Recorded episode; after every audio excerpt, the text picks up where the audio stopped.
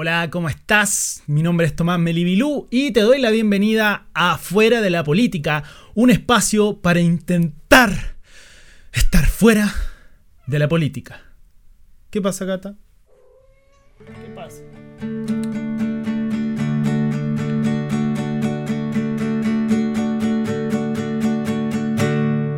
Anoche me desvelé.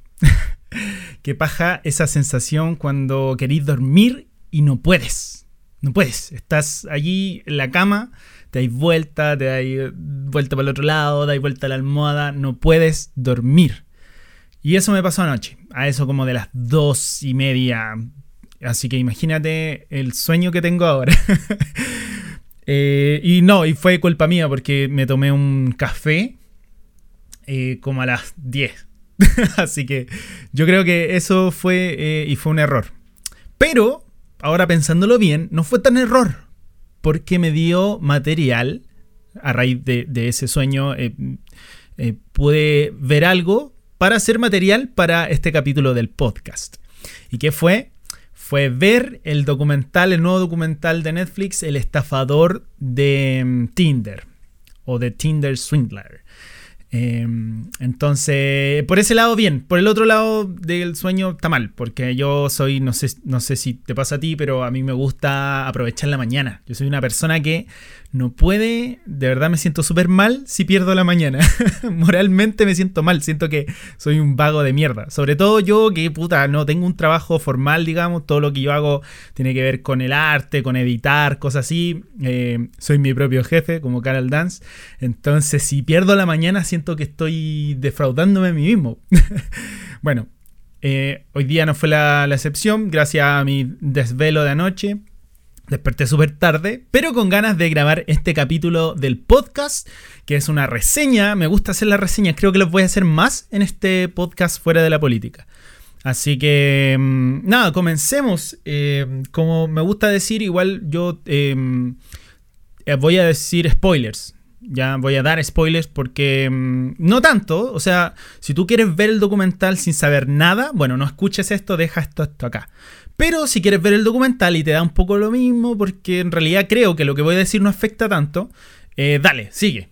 Sigue, sigue, sigue escuchando y después ve el documental y de verdad lo vaya a disfrutar porque eh, no tiene que ver mucho con lo que te voy a contar. Porque hacer un documental, con, como la info está en internet, etcétera, no sé, em, igual te, la experiencia va a ser bacán, creo yo, o mala, según te guste o no el documental. Bueno, em, partamos. Este documental se llama The Tinder Swindler, eh, o como lo tradujeron en Netflix, em, El estafador de Tinder. Así se llama esto. Para hacer esta crítica, esta reseña, voy a dividirla en tres partes, como, como suelo hacerlo o lo he hecho en otras cosas. Em, eh, la sensación previa, eh, luego mi experiencia durante y al final las conclusiones. ¿ok?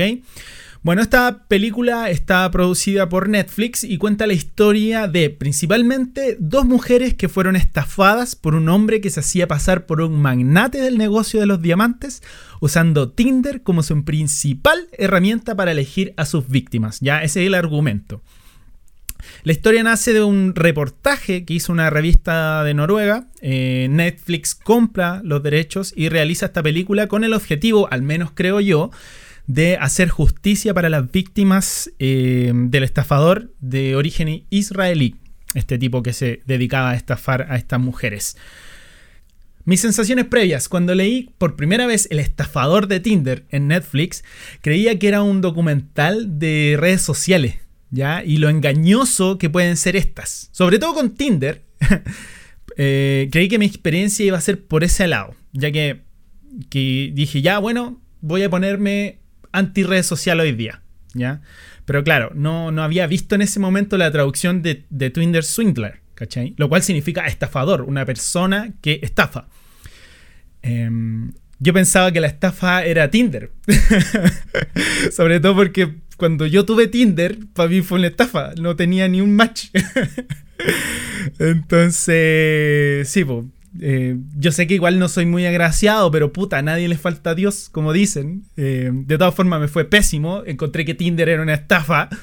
No sé a ti, no sé cómo te va, pero eh, por ahí me fui, por ese lado, por el lado de, la, de lo engañoso que pueden ser las redes sociales, etc. Em, pero bueno, apenas comenzó el documental y, y, vi la traducción, dije, ah, ya, es la historia de una persona que estafa a través de Tinder. Y siendo honestos, se me quitaron un poquito las ganas de, de seguir viéndola porque yo quería más crítica, más así dije, ya voy aquí, voy a cerrar todas mis cuentas después de ver este documental. Y no. Luego pensé, dije, ah, a lo mejor esta historia de este estafador va a ser una excusa para poder hablar del mundo que genera Tinder o las redes sociales en general. Y ahí dije, bueno, lo voy a ver, sin saber que estaba equivocado. Para ser honestos, me gustó el documental. Me gustó Caleta, lo disfruté mucho. Em, en un punto incluso me, empezó a dar sueño. Ese sueño que había estado buscando. Casi a las 4 de la mañana llegó, pero tenía tantas ganas de seguir viendo el documental que, me esforcé. ¿ya? Me esforcé en, seguir eh, viendo el documental. Me, me lavé la cara y dije, ya vamos. Y logré, logré despertar. Lo disfruté, lo pasé bien estaba intrigado con la historia, era como estar pendiente como de un, un cagüín, ¿cachai? Como de cómo tu mejor amiga conoció un weón y se enamoró y pasó todo lo que pasó, casi como ver un reality show, weón. Yo creo que, que eso hace igual interesante ver esto, este documental.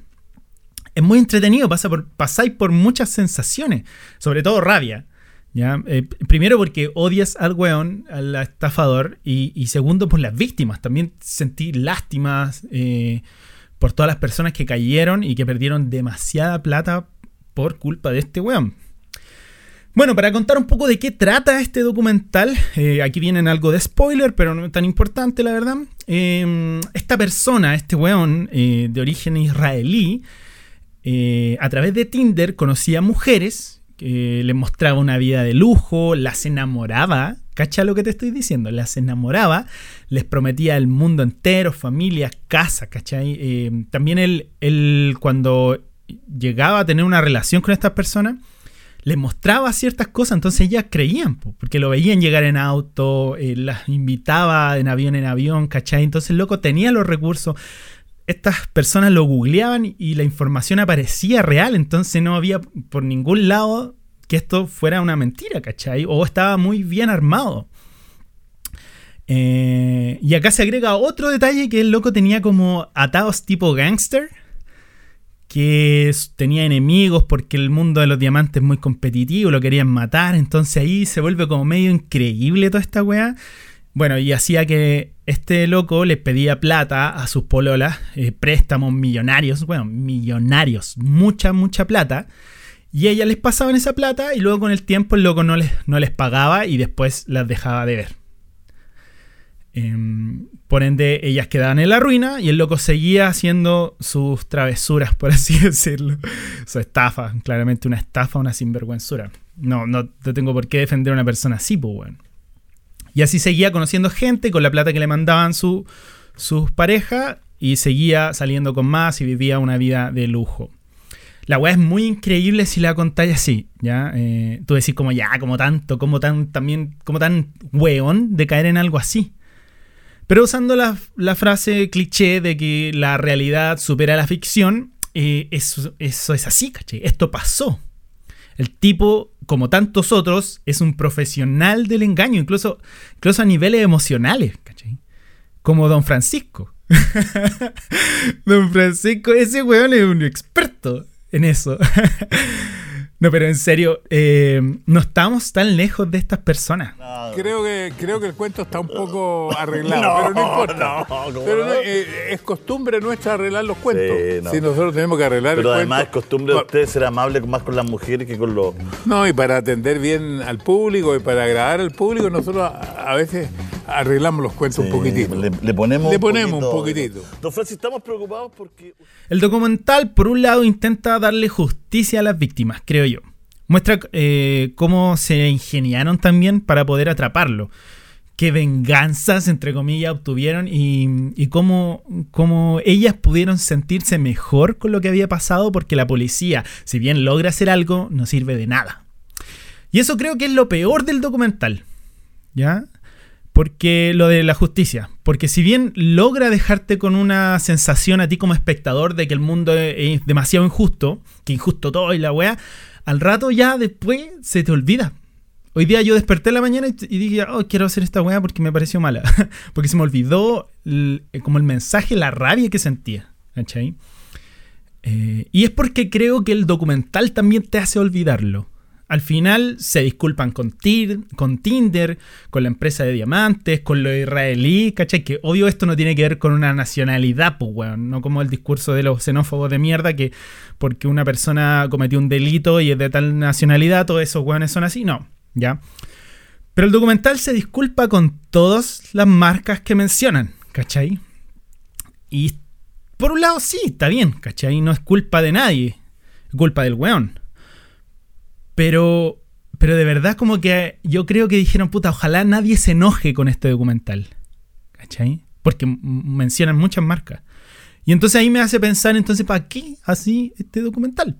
Si ni siquiera el weón que, que está ahí criticando perdió algo. ¿Cachai? Incluso ganó fama, es mundialmente famoso ahora. Quiero creer que fue censura. ¿Ya? Que por temas de marketing y, permisos para hablar de cosas no pudieron indagar más o no pudieron mostrar o criticar fuertemente algo. Y eso entonces ahí yo digo, pucha, ya, qué paja. Y ahí no me gustó.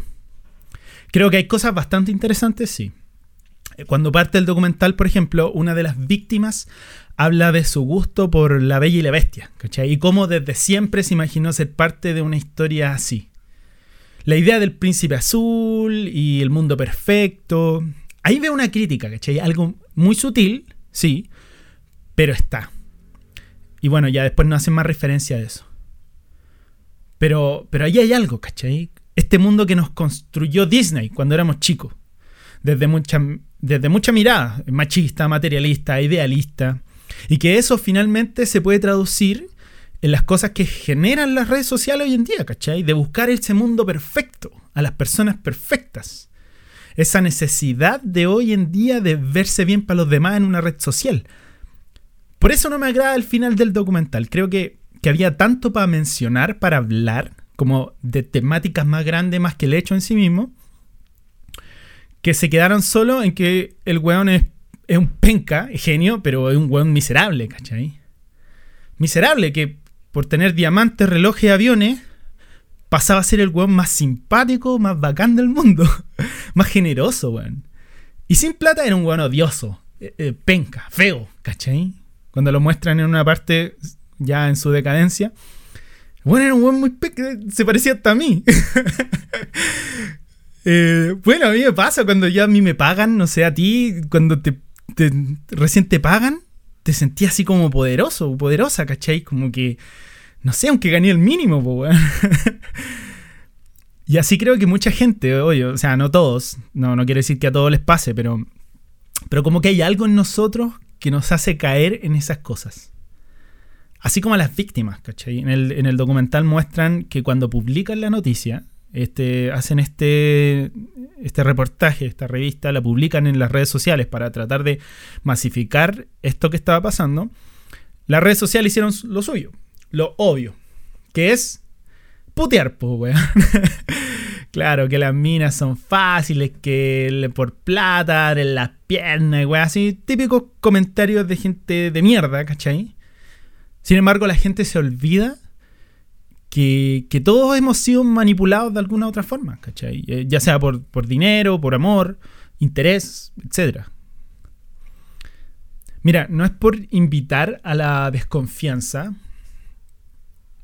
eh, yo soy una persona que le gusta creer y confiar, pero, bueno, cada vez está más difícil. Es muy difícil confiar en personas desconocidas. Más ahora, weón, que veía a alguien en la calle y tiene mascarilla y la mitad de la cara está cubierta. Eh, entonces no llegar y, depositar tu corazón en, en alguien, ¿cachai? Estas personas se enamoraban, weón, ¿cachai? El nivel de, de convencimiento de este weón para poder nunca mezclar las emociones, no sé, que a lo mejor el loco se haya enamorado de verdad de alguien, pero igual así se la caga. ¿Cachai? Entonces, por eso digo, no quiero invitar a la desconfianza, pero, pero hay que tener cuidado, creo yo. Sobre todo en un mundo tan, pero tan enfermo. En fin, mi conclusión es que es una película divertida. Eh, sí, yo lo pasé muy bien. Ah, y es una película, por si acaso. Eh, pasa mucho, y lo digo porque pasa mucho que la gente dice, no, no es una película, es un documental, como que separan los dos conceptos. Y sí, es documental, pero en un documental hay claramente decisiones poéticas, que tienen que ver con las imágenes que deciden mostrar, la música, todo lo que sacas, lo que no, eh, que al final termina siendo un material de autor. ¿Cachai? Más allá que la información sea verídica o no, o que las personas que aparecen sean actores o no, la información igual termina siendo manipulada, por ende también termina siendo ficción. ¿Cachai? Pero en fin, lo pasé muy bien viéndola. Eh, me dormí a la hora del pico, sí. Estoy cagado de sueño. Eh, me dio rabia saber en qué quedó todo, ¿cachai? Que la policía no solo en Chile, sino que en el mundo entero vale callampa. Eh, el, montaje del documental encuentro que está, bueno. Sin embargo, no tiene nada asombroso, nada nuevo. No hay como diga yo, oh, weón, que la raja. No, pero el ritmo está la raja. No queréis dejar de verlo. Te mantiene expectante mientras avanza la historia aparecen cosas nuevas que tú decías, ah, mira, más encima, ¿cachai?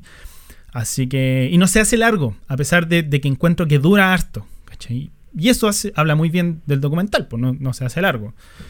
Pero bueno, eh, personaje favorito, el villano, obvio, el estafador. Sí. Qué weón más penca y miserable, weón. Pero súper interesante, súper interesante. El personaje que odié, eh, el mismo. Eh, no, no. O sea, obvio, pero para diferenciarlo, em, el que más odia es el socio. Puta, están pasando los perros afuera. Es el amigo, el, que el socio de negocios, que anda como para todos lados con él. Em, si hay alguien más rata que el estafador, ese weón. Qué weón, más rata, weón. Oh, maldito zángano de mierda debe ser ese tipo, weón.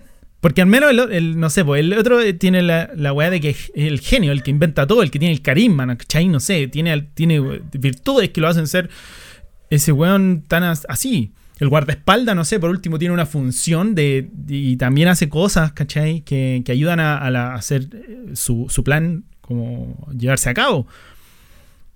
Eh, hacía parte de la pega, ¿cachai?